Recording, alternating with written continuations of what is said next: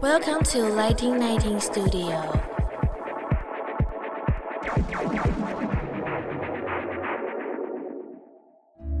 美好的童年受用一生，悲伤的童年要用一生来疗愈。每位大人都曾经是小孩，让住在内心的小孩勇敢的说出真心话。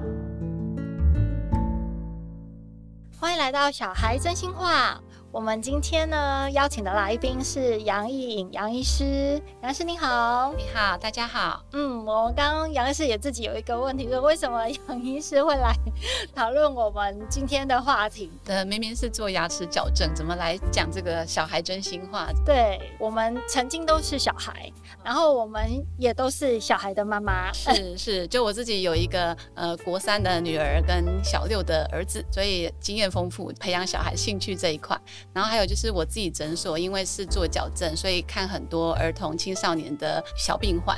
那我们很重视的就是改变他们的口腔习惯，比如说吃饭的时候，请他们专注在自己的嘴唇，看他有没有闭着嘴巴好好的吃东西，然后每一口饭有没有咀嚼二十下再吞咽。吞咽的时候，舌头摆在什么位置？这个都是我在平常日常看诊中会去要求孩子改变他们的口腔习惯。所以，其实我对于人是如何培养一个新的习惯，大脑是如何学习这件事情，一直非常非常的有兴趣。嗯，所以我们今天请到杨医师就请对了。今天我们主题学习外语的部分，那它也是一个习惯的养成，因为大家都知道一个语言，除非说是父母是来自于双语的，那不然的话，它一定是要靠它的累积，那就是杨医师刚刚讲到的习惯，是对，怎么样能够日积月累，让这个语言就刻在我们的脑子里。到底怎么样学习把那个外文学好，英文学好啊？我其实想要介绍大家看一本书，叫做《刻意练习》，它是由艾瑞克森这个作者，他专门做这个关于大脑学习的研究，然后有四个原则，所以可以跟大家分享。嗯，我们就可能从我们的实际讨论的小朋友他的回复或者是他的案例，我们可以去了解这个四个步骤是怎么样去 follow 的。没错，没错。嗯，哎，那我们来先谈一下当初是怎么学，应该是英文吧？你的是。第一个接触的外语，对，就是小时候妈妈觉得英文要好，所以趁早不能输在起跑点，所以就拎着我进去连锁补习班，那个时候叫佳音英语，现在还在哦。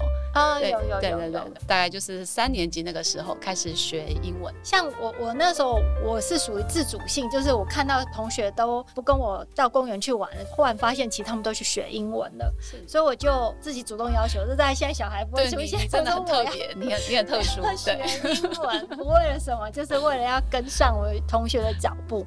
我学到一个阶段的时候，其实我有瓶颈，那因为我的父母从来不要求我学任何东西，所以。我可以在那个瞬间就说我不学了，我父母也会轻易就随便你。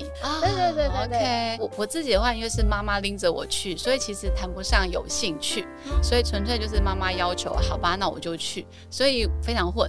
那个混就说一个礼拜上一天的英文嘛，好像一两个小时，然后老师会给一些作业，然后我都不管他，然后回去也完全不复习，因为是补习班，他也没有考试。当年的小学是没有英文课的，所以我我通常都是要上英文的前一个小时赶快写功课，然后就交材，然后就再上那一天的一两个小时的英文，然后就把英文晾在旁边。所以我自己感觉这样子上下来的成效其实用不到啊，因为语言就是要常常。活用嘛，但是我应付表示，然后爸妈也不会管我，跟你的情况有点类似，就是学英文，他可能就是哦有熟悉这个东西，但是谈不上真的会说英文，大概。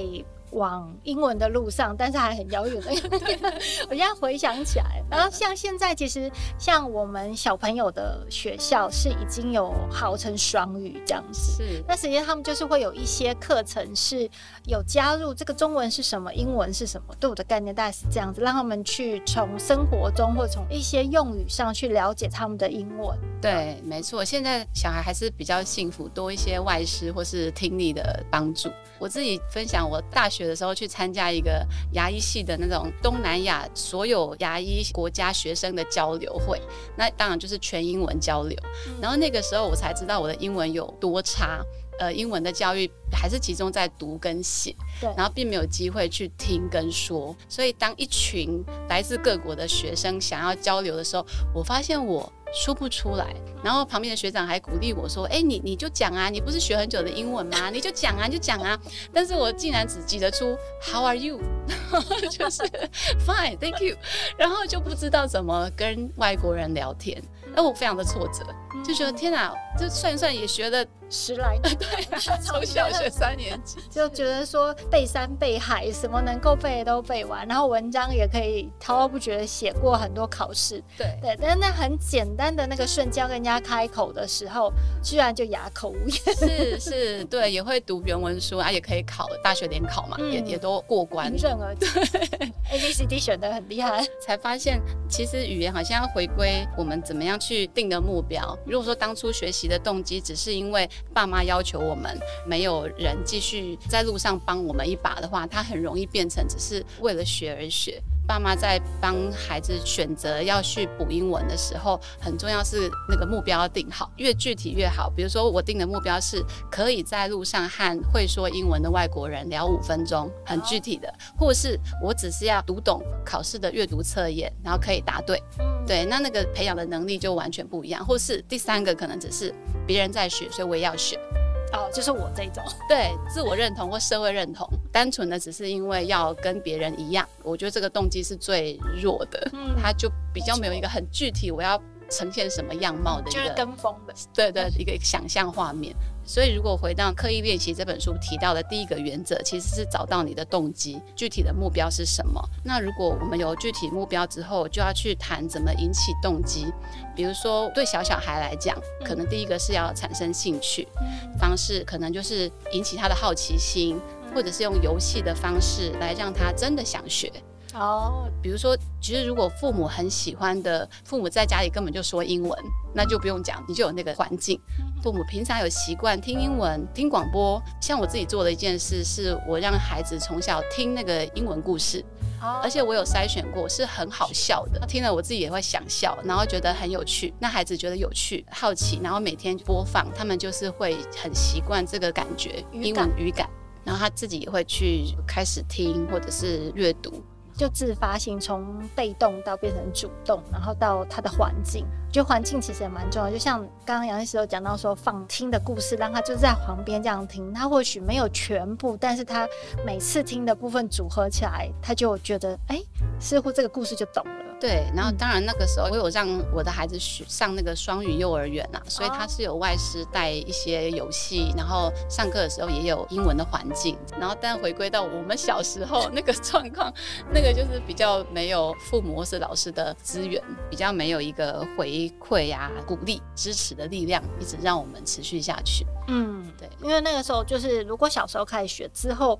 马上要面对就是一些考试，就是国中、高中，然后如果说大学有些英文还是要必修嘛，所以还是考试。就这一连串的考试会把我们对于英文的直接连接就是考试，这样对，就是不见得会喜欢这个事情，只是应付考试而去学英文，他的那个动机就是虽然有，但是就不是那么强烈，让我们持续下去这样子。所以在学习的原则，第一个是定具体的目标，第二个就是专注。所谓的专注，就是我们可以在固定的时间排开所有分心的事情去练习英文。那以我自己的小孩的例子，就是我们如果在车上，我就会播放英文故事，所以他就有一个只要在车上就会听到英文故事的环境。那如果说是我们真的要练好英文，每天某个时段就会有英文的时间。哦，就是在固定的时间，然后固定的环境下，就会有这件事产生，养成了一个自然而然的习惯。这样，其实不止语言，如果比如说像我小时候，我爸爸为了培养我们阅读的习惯，所以他让我们在固定的时间，比如每周六的上午，他就是固定带我们去图书馆，嘿，然后就还上礼拜借的书，然后再借这礼拜要看的书，他就变成一个习惯，因为每周六的上午就是做这件事情。我觉得这个对我帮助很大，就是从小的这个习惯让我有阅读的习惯。哦，嘿，然后后来，即便到我现在四十几岁了，我还是会常常去图书馆。嗯，对，然后只是现在比较聪明一点，知道自己想要阅读什么样的书，所以我会先预约好。其实图书馆的 APP 真的大家可以善用，就是你就是预约 APP，然后现场到领书就可以离开。所以线上的那个找好书就很方便哦。现在就不用在那边像我们以前这样子一本一本看，一本一本翻。对，哦，这是一个很好的方式哎。是，所以我的阅读习惯养成真的是谢谢我的爸妈，从小这样子的一个专注固定时间去看书阅读的习惯。嗯，所以这可以广泛的用在不只是学语言的部分。那今天现场呢，除了我跟杨医师，还有我们可爱工作人员加入我们的话题，因为大家都曾经是小朋朋友。你们要不要想一下，就是你们是当初怎么样开始学语言的呢？我自己是，就是小时候妈妈带我去儿童美语补习班。我的记忆印象中是没有跟我讨论你想不想去，就是带我去，因为国中就要开始上英文了，会输在起跑点上。没错，不上，对，还是每个妈妈都会怕跟不上这样子。那你那时候的内心话，因为我们是小孩真心话嘛，所以那时候你内心其实是有没有出现什么心灵 OS？因为小时候的儿童美语有一部分在教 K K 音标，刚好是国中不会特别教的东西。我小时候还蛮单纯的，就学完 K K 音标以后，觉得哇，英文学完了。我所有的英文都会。对对对对，然后对于考试没什么帮助。然后因为那时候好像小时候比较重视于讲这件事情，然后上了学校以后，其实好像比较是考试，所以后来好像那个区块就慢慢就消失了。对对，就会觉得小时候补习那个英文好像没有。没有太多大的用处。对对对对对对对对。那可能是因为我们是传统补习班，也不是呃很多对话的，所以后来也没有养成跟外国人聊天的习惯。对，跟那个环境还是没有没有那样子说听说读写的环境。对对对对对对。我们刚有聊到说，已经有一些小学是全美语，甚至有是国际学校，或者是像是那种已经预备之后就是要出国去念国外学校的。那像这样子的话，像小小病患里面会不会有这样子的小孩跟你反映过？还是你看他的英文能力真的就不太一样？哎，真的不一样哎，因为我刚好做的是儿童矫正嘛，所以我这边什么学校都有，就是什么欧洲小学、美国学校，或者是双语私立的那些呃双语学校都有。然后我看他们拿来的东西，因为有时候候诊的时候，他们拿进来的真的如果是双语学校，他们可能就会拿全英文的讲义啊，或者是小说原文书在看。其实还是不一样的。当然，讲话都是中文去讲，可是你也会听到父母亲跟孩子的对话，有时候是用英文说。可是这个当然可能有背景啦，也许他们就是从国外回来的，所以就衔接双语学校。我的感觉是，如果是国际学校，父母亲会更着重于孩子的兴趣的培养，真的是很广泛。有一次我跟孩子聊天说：“哎，你平常下课喜欢做什么？”现在有一个兴趣是骑马。我们今天都傻眼，傻笑了。兴趣是骑淡水还是哪里？他们他们假日会去有骑马这个兴趣，运动也很多元。对他们会广泛的去网球啊、游泳啊，都会常常让孩子去学什么高尔夫球啊。应该讲英文已经变成他们的一个家常便饭，跟他们一个基本反应的能力了。他们就多元化去发展。多元化是其他国际学校对于成绩啊、排名的重视，可能就没有这么强调吧。台湾父母有。个焦虑可能还是排名啊，学术的科目还是都要先顾好，对，所以兴趣可能放在后面。感觉如果是国际学校，他们的父母亲似乎会更重视这一块多元兴趣的培养，这样子。嘿，目前的状况已经跟我们以前是不太一样，所以像有些他们的小孩子就是基本上已经超前很多了，有些就是还是跟我们有一点衔接哦，对，在台。台湾现在的现象是这样，呃，是是是，多样性的变得很广泛。但我一直都会跟我小孩讲说，我们没有输在起跑点这件事，只有赢在终点。因为其实像杨医师也是在国外生活的时候，以前可能在台湾，我们其实学很久的语言，到国外可能有那个环境之后，很快把这个语言很活用。或许没有说像我们的考试这么厉害，文法啊什么各部分都很强，但是口语的部分是可以的。就是可以因为环境，还有你善不善于跟人家沟通、讲话，爱不爱讲，然后喜不喜欢讲，然后还有有没有这个好奇心，然后越多，其实那个速度是会加速的。是是是，这是我的一个经验分享。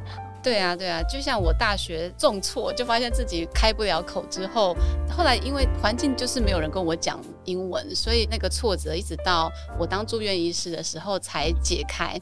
那个时候因为医院我们长庚的呃矫正科其实是蛮国际知名的，常常会有一些外国医师、泰国啊、印度的医师来我们医院见习，然后住院医师就要负责招待这些外国的的医师。那因为一对一，你要带他吃饭哦，认识环境，你一定得开口讲英文。然后一样，我又卡住了，我觉得好痛苦哦，讲不出来这样子。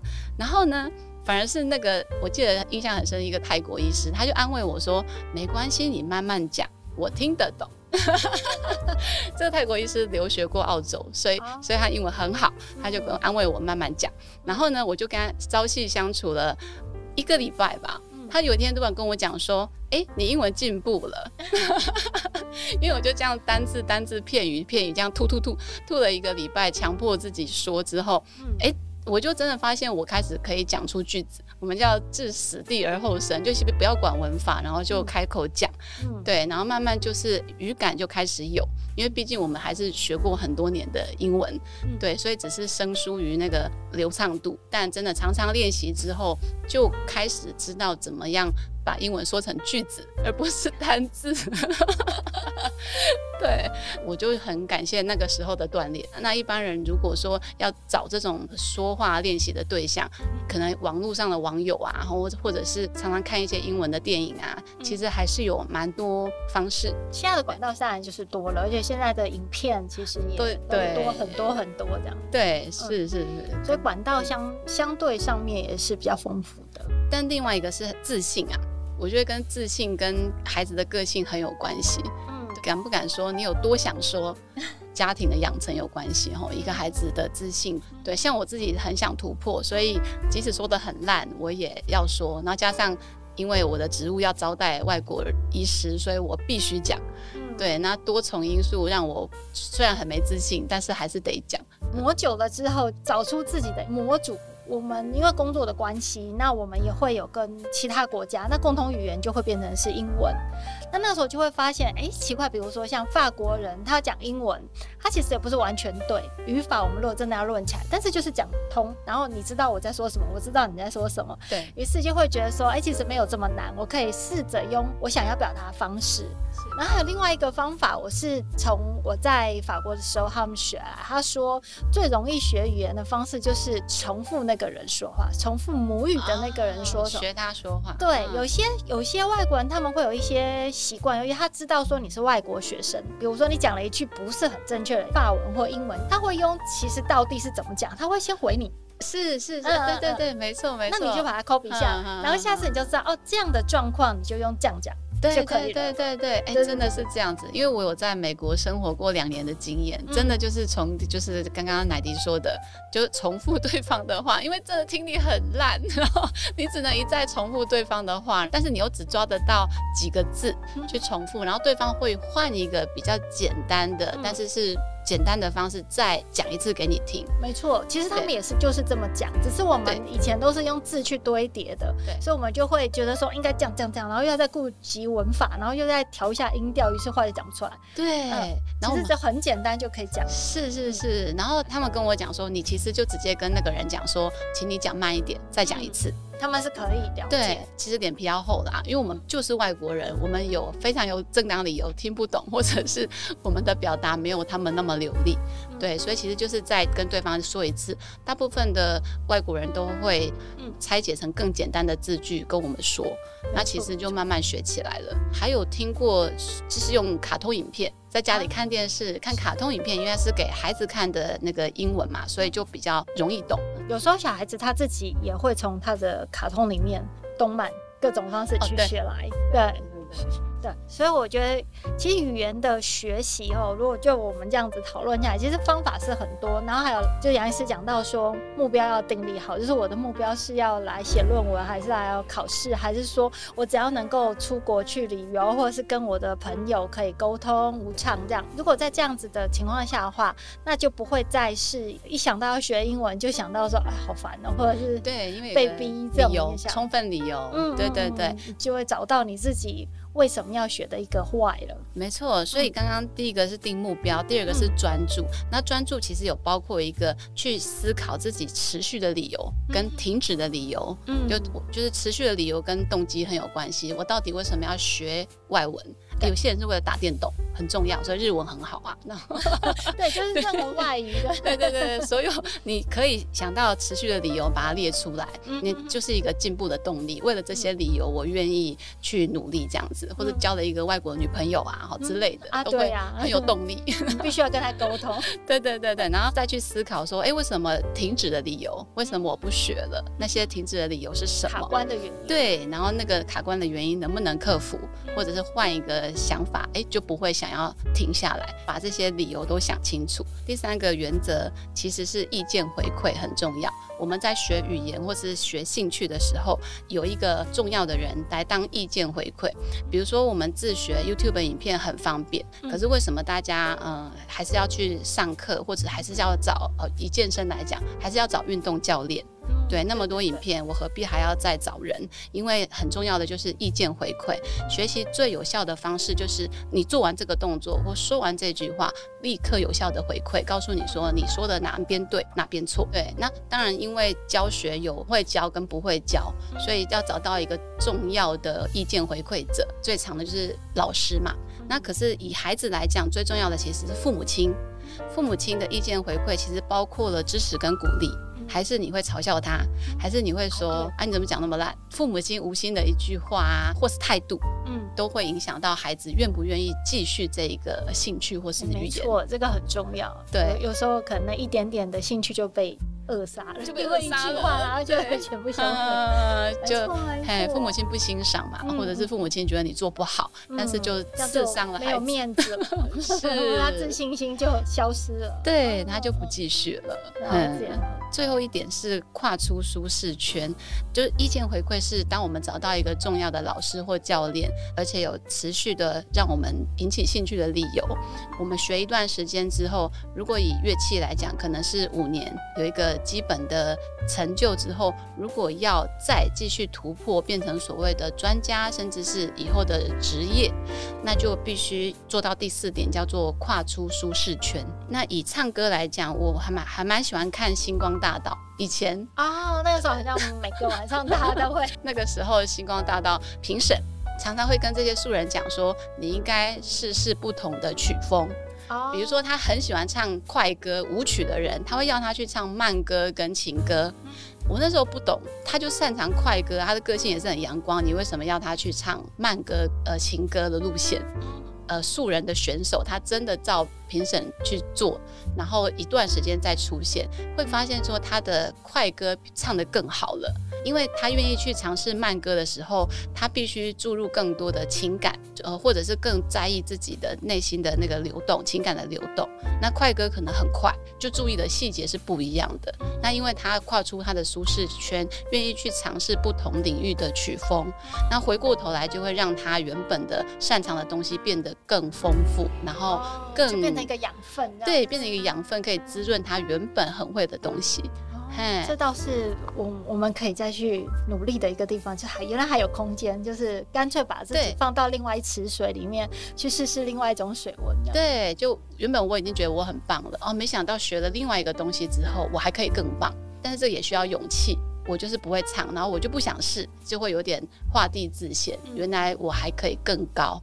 但是我不知道有一个最后一个阶段，就是跨出舒适圈，去超越自身的领域，然后去做出一些有创意的、很独特的一些尝试，然后可能就会有不同的发现，甚至走出一条完全不同的路。啊，所以这本书其实。真的可以带给我们，不论说是我们的语言学习，甚至说我们的习惯，或者是各方方面面的，只要我们要去有一个新的挑战的时候，其实我们都可以来回顾这本书里面的这个四个步骤，对，都用得上。是是是，对对对，其实蛮有趣的。今天很高兴。我杨医师可以跟我们分享，就透过语言，透过我们自己以前学过的学习历程，这样子，我们也可以跟这里面所教我们的这个四个方式来做结合。对，得再帮大家复习一下。第一个就是定立具体的目标，你到底为什么要学？然后第二个专注。专注就是你能不能固定一个时间，然后去做这个练习，想好你持续的理由跟你停止的理由，影响你没有办法继续下去的理由，都把它分析好。然后第三个就是要有及时的意见回馈。找到好的老师或是教练，给你及时的意见回馈，最有效也最快速。